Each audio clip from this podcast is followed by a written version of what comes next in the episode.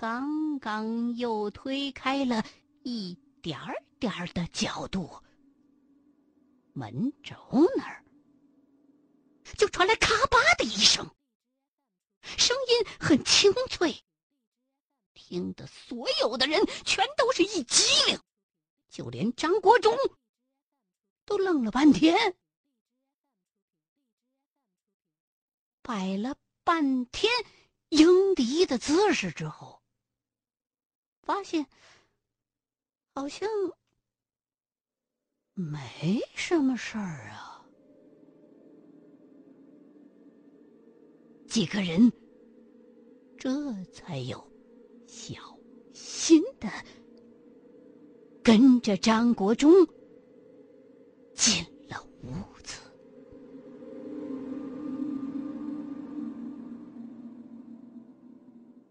孙婷。排在老刘头的后边，倒数第二个进的屋。就在经过这个石门的时候，忽然，他被一个形状奇怪的孔吸引了注意力。这个孔洞的直径并不大，大概。筷子差不多粗细，边沿儿有很多参差不齐的凹凸，好像是钥匙孔吧。孙婷用手电仔细的往孔洞的内部照了照，似乎。确实有点像锁芯儿，但是由于孔太小了，怎么都看不太清楚。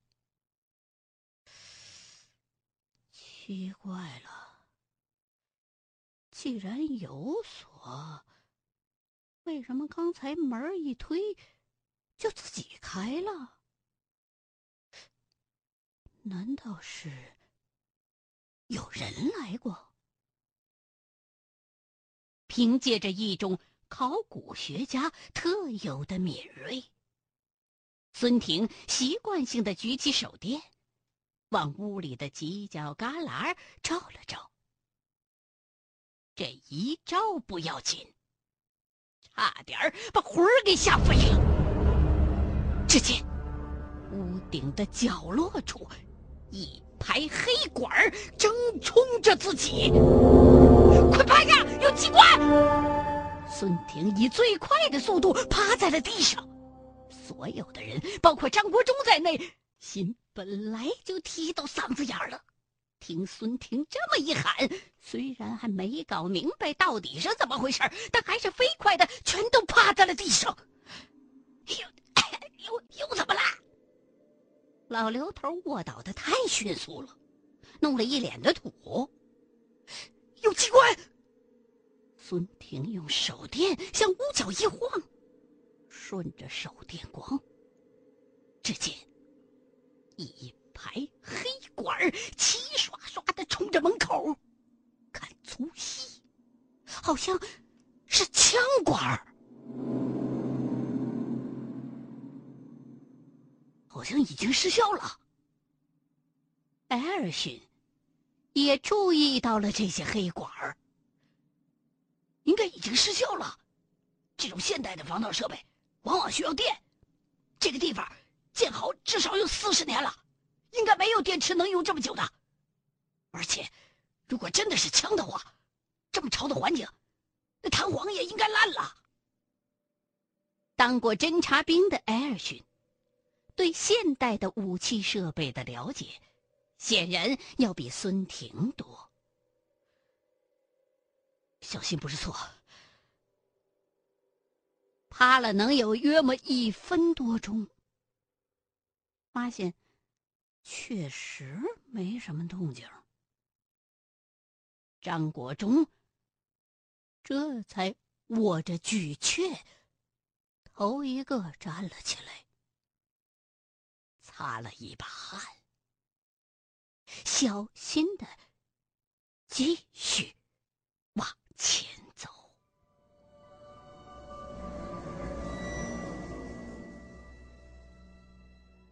这个屋子比众人刚进来时候的那个掩体高了许多，至少有三米左右。面积也更大，少说有个上千平方米。石门就开在屋子的正中间。进门之后，是一条货道，两旁。高高矮矮，摞满了箱子，就好像是仓库一样。哎呀，这不会又他娘的是金条吧？老刘头酸着个脸。当时到巴山，也是满山洞的箱子。清一色，全都是金条，搬也搬不动，拿也拿不了多少。如果要是还找着这种宝藏，你只能守着金山窟了。我看看，艾尔逊来到了一口箱子旁，举起手枪，砰的一枪打烂了锁，小心的把箱盖儿。掀了开来，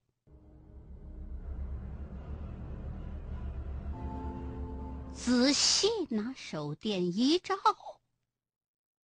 立刻傻了。什么石头？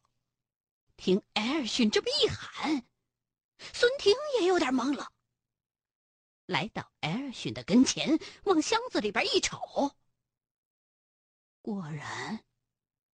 箱子里头装的全是石头，这怎么可能？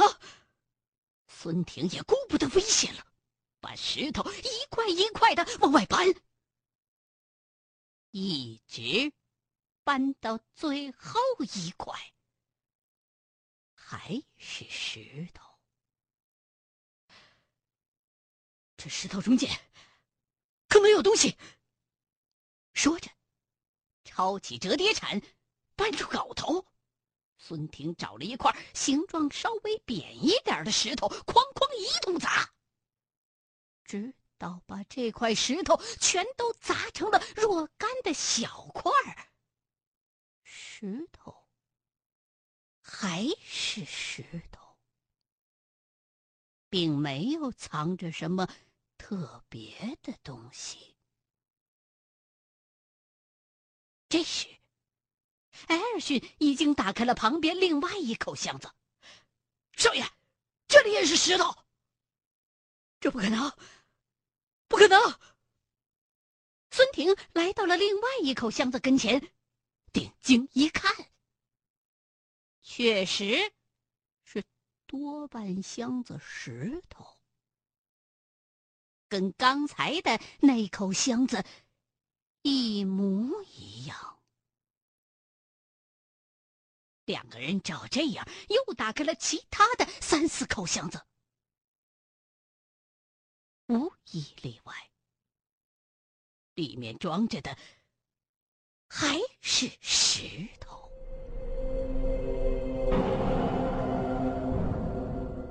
孙少爷，咱是不是上他娘的小日本子的当了？老刘头一脸的黑青，噗的一口痰吐在了箱子上。这他娘的不会是个遗种吧？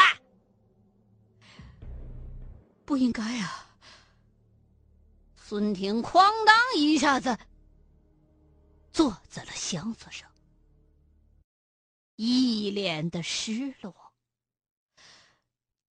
当年美国的探宝公司明明探测到。这里藏有贵重金属，莫非焦子森博士在骗我。可是他都要死了，为什么要骗我？不，不，没有理由的。孙少爷，您别着急啊。老孙头一看孙婷郁闷成这样，也不好意思再带头骂娘了。我国忠跟秦爷在巴山也扑了个空，秦爷那个脾气你知道吧？不也就这么过来了？啊，该吃吃，该喝喝，来日方长啊，孙少爷。不，不，刘前辈，我不是在考虑那个问题。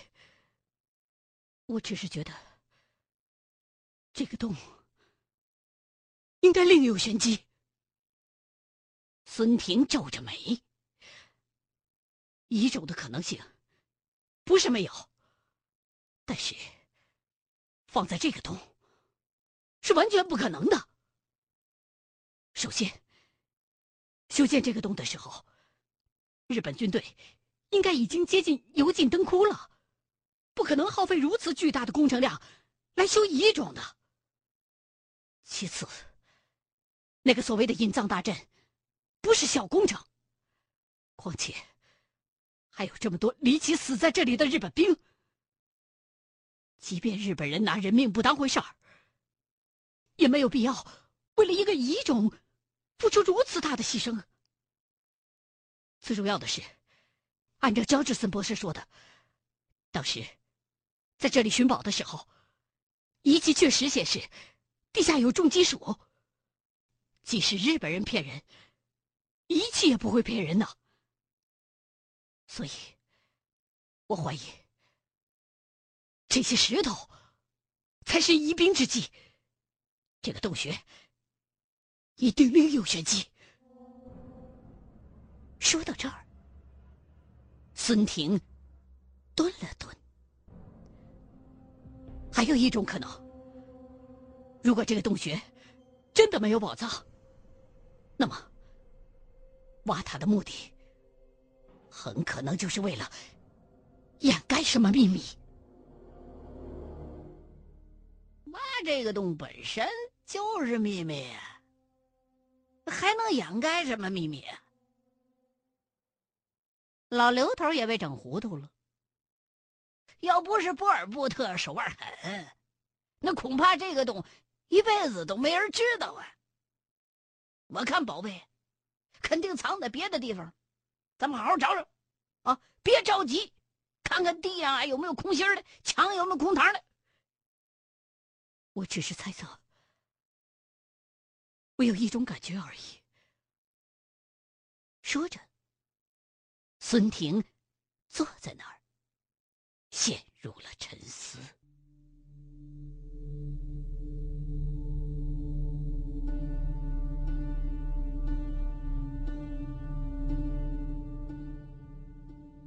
说实话，老刘头也希望孙婷的假设是真的，就像是在后进的藏宝洞那儿一样，有一个专门。藏古玩字画的密室，里头全都是干货，那可比拿俩金条实惠多了。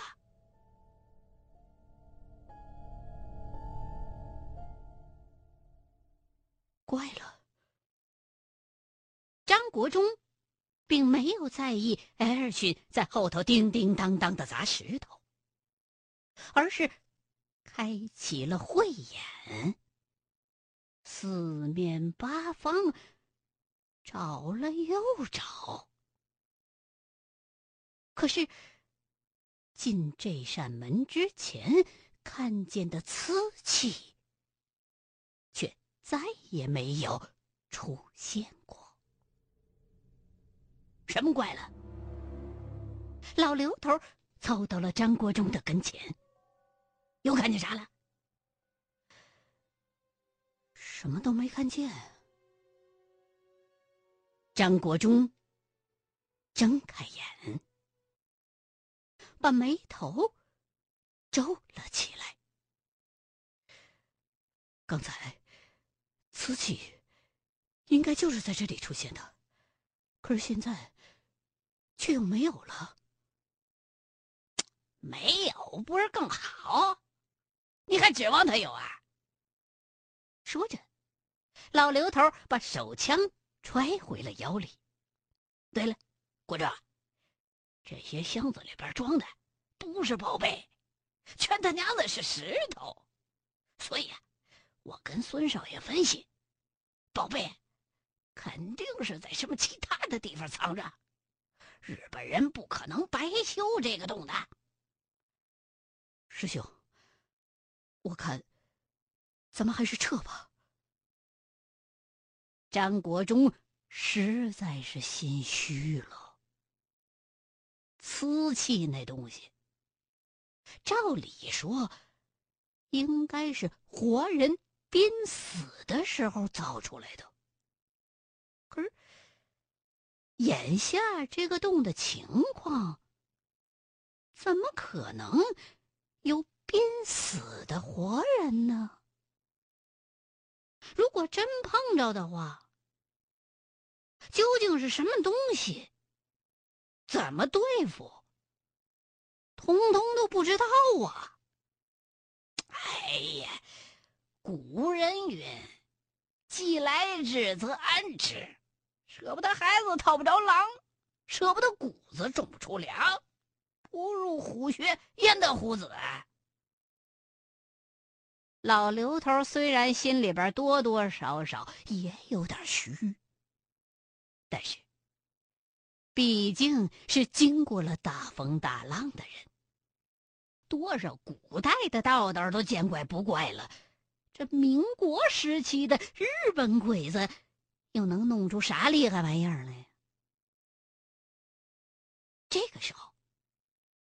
孙婷和艾尔逊已经开始用折叠铲敲击地面和墙面了。不是，主要是找墙啊！地面上全是石头，底下要是空的话，肯定禁不住。找墙。老刘头也开始用折叠铲敲墙。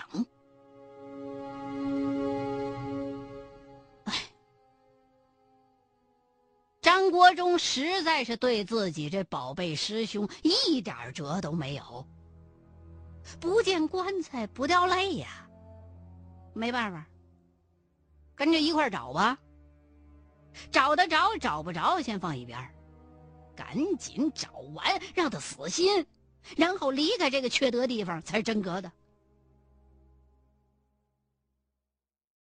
就在张国忠。也拿了一把折叠铲，开始叮叮当当、叮叮当当敲墙的时候，后面石门的方向忽然传来一阵隐隐的呻吟声，就好像是一个烂醉的人躺在床上哼哼一样。张国忠回头就是一嗓子，吓得在场所有的人不由得浑身一激灵。哎呀，咋了？老刘头用手顺了顺胸口。我说国忠啊，你别老一惊一乍的，行不？后面有声音。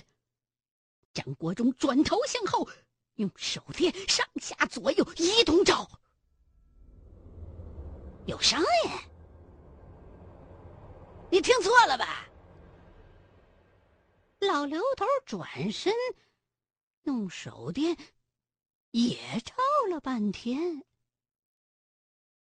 敞开的石门，黑洞洞的通道，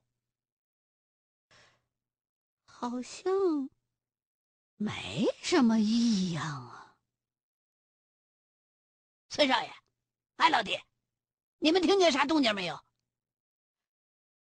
白尔逊和孙婷都摇了摇头。哎呀，你可能听错了。老刘头擦了把汗：“你别太紧张了，当年在巴山不比这个险。张国忠深深的呼吸了一口气，然后举起折叠铲，继续敲墙。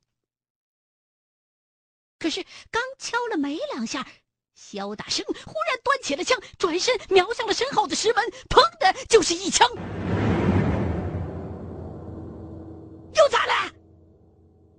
刘头回过头，只见肖大生满脸的惊悚，还保持着开枪时的姿势，手。电光下，枪口似乎还在冒着烟儿。